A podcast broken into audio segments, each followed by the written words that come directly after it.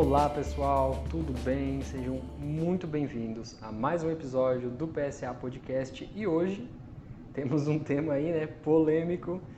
Vamos falar, pessoal, sobre quando um sistema deixa a desejar. Vamos falar sobre aquele momento em que você atendeu aí 99,9% das suas expectativas com relação ao sistema, mas de repente ficou aquela função faltando, ficou precisando ali de uma certa, às vezes, integração entre os sistemas, ficou alguma coisa faltando para você estar 100% satisfeito com ele. Porque hoje para falar sobre isso, Pedro Gomes, né, nosso gerente de desenvolvimento, seja muito bem-vindo, Pedro. Nós vamos falar aqui então, começando, né, por uma coisa que a gente vê muito, né, é, aqui na, na nossa operação, que é essa questão das pequenas funções, né, que de repente aparecem. Ou seja, a pessoa ela adquire o software, então o software vem daquela maneira mais estática e de repente surgem né, coisas novas. Poderia falar um pouco sobre isso, né, Pedro, ali no seu dia a dia. Seja muito bem-vindo. Então, José, primeiro, olá a todos, né? É, fico feliz de estar de volta.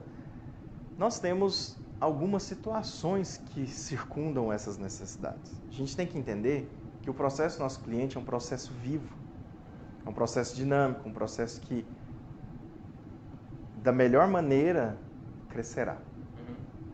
Então, nós trabalhamos exatamente com isso. Nós trabalhamos para que uh, o nosso relacionamento com o nosso cliente seja próximo, justamente para a gente conseguir ir pautando essas evoluções, evoluções de negócio.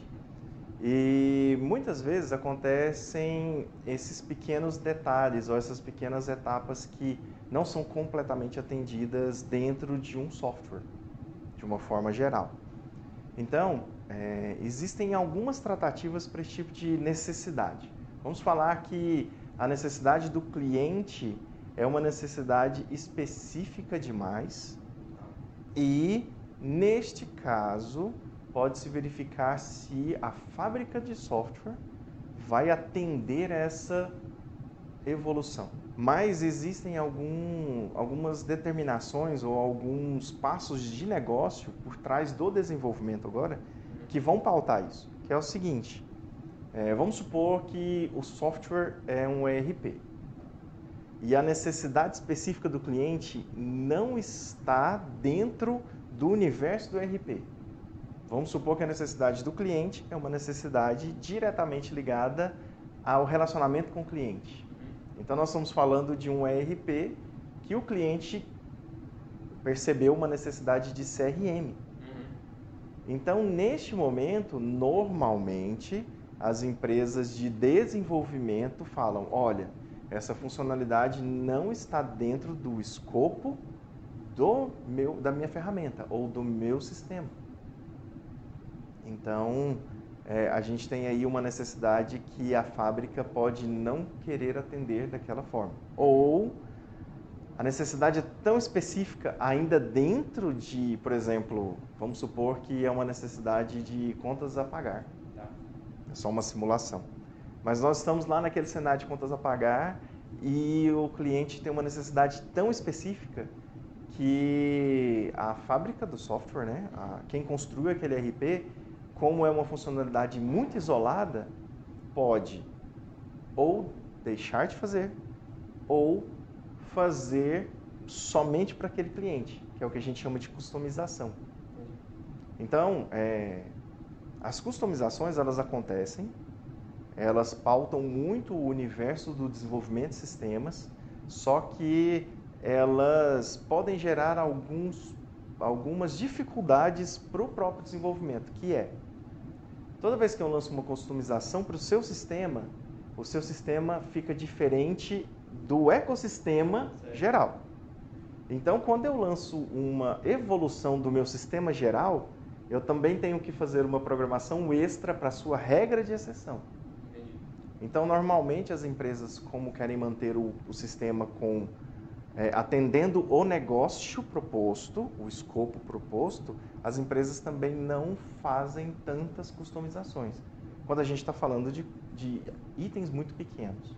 É, e como a maioria das empresas hoje, né, de software, estão dando soluções web, a gente vê que atualizar só uma é um grande problema, né? Então, principalmente quando a necessidade é muito pequena.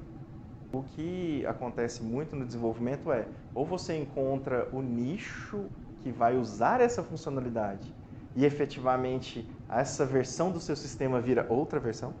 Por exemplo, a gente vai ter lá o, obviamente só brincando aqui, né? Nós vamos ter lá o ERP PSA, construção civil, aí o ERP PSA, construção civil, empresa de consultoria.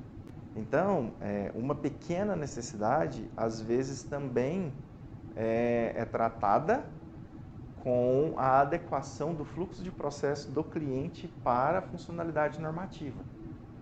Por exemplo, às vezes a necessidade é muito específica, mas o cliente também tem a, a mobilidade ou a maleabilidade de trazer é, o fluxo de trabalho dele para dentro da ferramenta.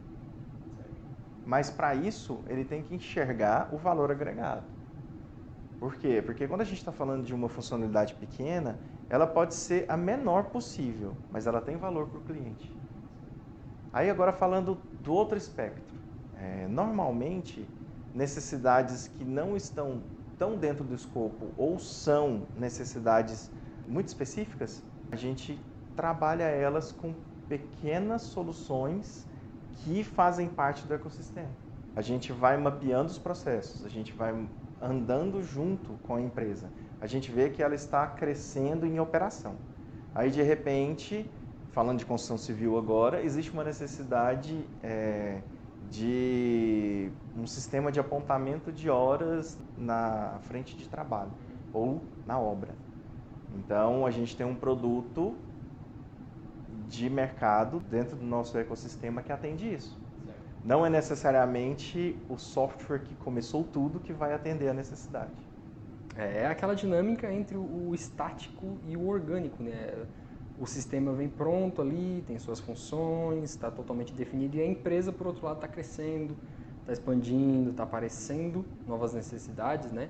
É, eu vejo assim, né, diariamente aqui dentro da PSA, essa questão das empresas que crescem né? E elas são enormes às vezes e elas precisam de muitos sistemas. E a gente está ali por trás criando a unidade entre esses sistemas, né?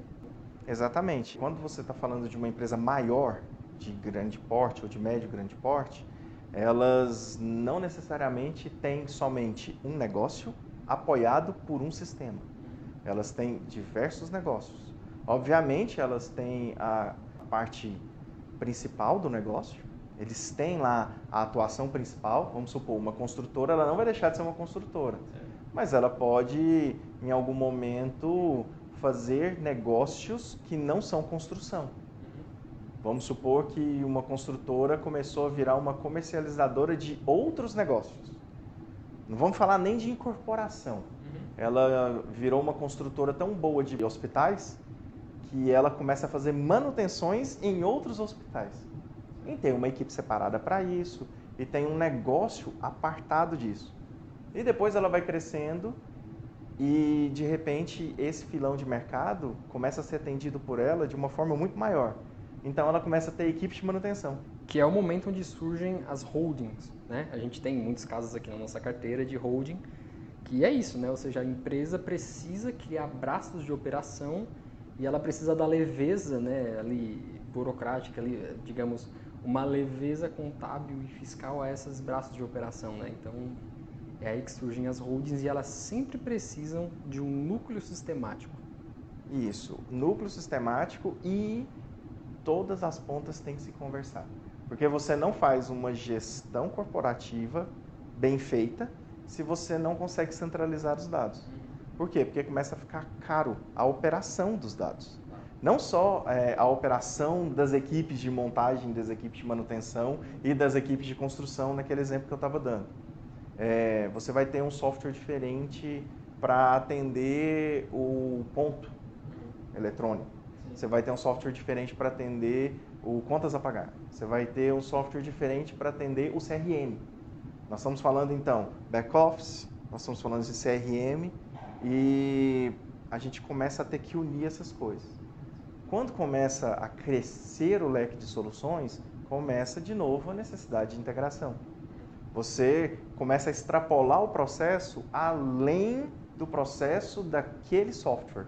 O seu processo fica maior. Nós atuamos em consultoria para isso. A nossa atuação de consultoria traz o nosso cliente a essa ciência.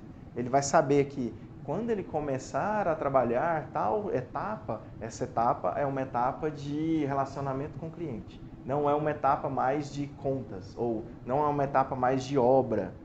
Então, a gente começa a pautar esse crescimento do cliente e a gente começa, ó, nesse passo aqui você tem as, essas opções. Aí vamos supor que nenhuma opção atende o cliente. Aí ele fala: Não, Pedro, a minha necessidade é muito mais específica. Eu não preciso desse software todo para esse passo. A gente desenvolve. Aí entra o desenvolvimento customizado.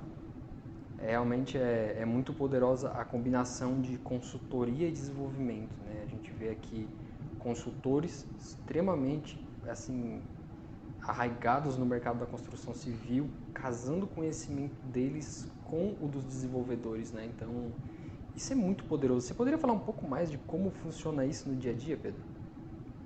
Então, normalmente nós estamos falando de necessidades específicas ou necessidades de crescimento, necessidades de expansão, que são projetos maiores baseados no crescimento.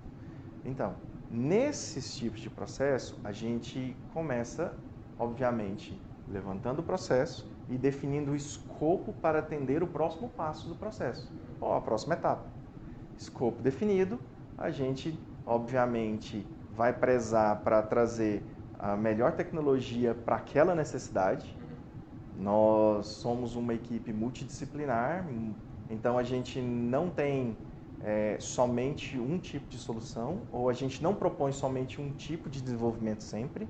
A gente está antenado aí com as tecnologias de comunicação que estão surgindo.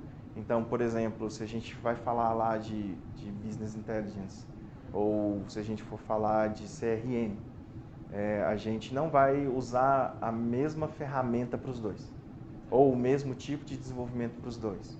Por exemplo, é, sistemas de missão crítica, vamos sair um pouquinho da construção civil. É, a gente tem lá, é, precisa se fazer um controle imediato de uma informação. A gente não vai usar metodologias que são para nuvem se essa informação não vai ser descentralizada. Nós vamos trazer ela da forma mais rápida, dependendo a, gente às vezes está falando de IoT ou de internet das coisas. A gente está uhum. falando de um dispositivo que vai emitir uma informação que é um sensor. A gente vai propor abordagens que tragam essa informação da maneira mais segura e da maneira mais rápida, porque normalmente em missão crítica a agilidade da informação é um requisito principal. Ou o problema ser superado. A gente não vai esperar que o lançamento que aconteceu ontem só chegue na ponta da tomada de decisão daqui cinco dias. É, a gente não pode divulgar dados, né, por questão de compliance, mas a gente está trabalhando em um desses projetos hoje, não é mesmo, Pedro? Eu vi ali vocês tratando sobre essa questão. Sim, sim. A gente está trabalhando efetivamente em implementações que trazem esse conceito de missão crítica. Ou o conceito de grande vinculação de dados. Sim. Isso não é missão crítica, mas também é crucial para a tomada de decisão. A gente está fazendo movimentos de grande massa de dados entre conjuntos de conhecimento, não é não somente entre softwares. Então nós estamos construindo é, grandes projetos de controle e de sessão e de registro delas. É interessante é, realmente perceber que é inevitável esse perfil de 360 graus que a PSA tem, né? Então, para qualquer caminho que o cliente queira caminhar, a gente consegue acompanhar ele, né? Sim, o ecossistema também, né? As parcerias. Então, é, a PSA ela não tem a intenção de desenvolver todos os passos, mas de conduzir os passos, de ajudar o cliente a ter uma solução boa com um custo que não seja o custo de sempre de uma nova missão, o, o custo de adequação e os processos. Eu acho que gira em torno muito disso. Gira em torno de efetivamente a gente conseguir propor soluções ou de desenvolvimento, ou de aquisição, ou de adequação que são melhores para os nossos clientes. É óbvio que nessa conversa a gente falou mais dos clientes maiores, que acabam tendo necessidades que é, transcendem esses limites, né? Então a gente acaba fazendo desenvolvimentos para isso. Então o desenvolvimento de sistemas ele não acontece só lá na fábrica, ele acontece em todo o ecossistema e ele acontece quando a gente está entregando uma ponta, que é o que a gente está falando, ah, eu tenho uma necessidade, e a gente entregando ela customizada para o cliente. É como a gente sempre diz, nossa missão, né, transformar a tecnologia em liberdade. A gente está realmente interessado em dar ao cliente condições para que ele possa crescer usando as nossas ferramentas. Bom, Pedro, eu agradeço muito a sua presença aqui. Você sempre agrega muito conhecimento. E agradeço também a você que está aí ouvindo, né? Se gostou, envia para algum amigo, algum conhecido que está aí passando dificuldades com os sistemas que usa e pode não saber né, dessas informações. E Pedro, muito obrigado novamente pela presença. Eu que agradeço, muito obrigado pelo tempo, pela oportunidade e pela janela, né? muito obrigado, pessoal. Até a próxima.